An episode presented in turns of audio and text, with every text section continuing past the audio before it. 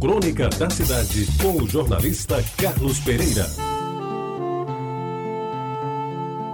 Amigos ouvintes da Rádio Tabajara, Pereira, um patrulheiro rodoviário do DR, sofreu um grave acidente automobilístico.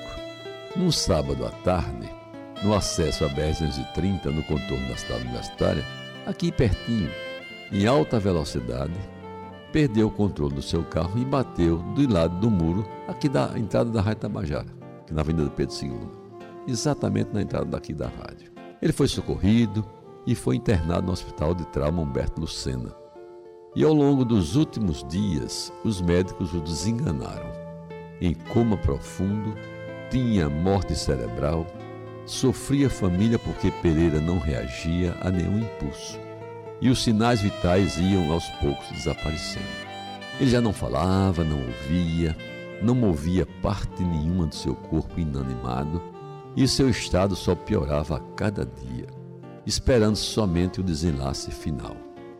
Pois bem, numa terça-feira, logo depois do acontecido, viajei a São Paulo para participar de uma reunião anual dos dirigentes dos DRs de todo o país. E todos os dias eu ligava, indagando sobre o estado de Pereira, e as notícias eram cada vez mais desanimadoras. Só faltava a informação de sua morte. Na quarta-feira, ou seja, no dia seguinte, ao sair do hotel para me dirigir à sede do DR de São Paulo, a fim de participar da sessão de abertura da reunião, eu recebi uma mensagem no meu celular que me deixou intrigado e visivelmente surpreso.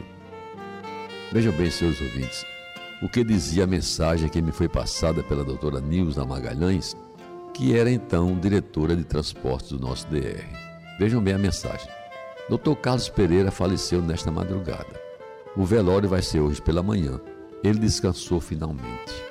Eu mostrei a mensagem ao meu colega de diretoria Hélio Cunha Lima, que me acompanhava na viagem, e lhe perguntei se ele tomara conhecimento da minha morte ao que ele, brincando, leu a mensagem e disse-me: Há um visível engano nesta mensagem, pois você, Carlos Pereira, está aqui ao meu lado, Vivinho da Silva.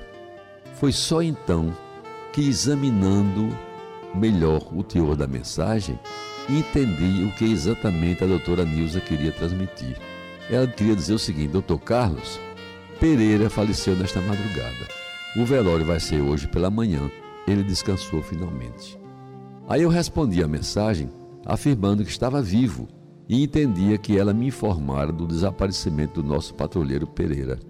E completei: Você, minha querida Nilza, esqueceu de colocar uma importante vírgula depois do Carlos e antes do Pereira.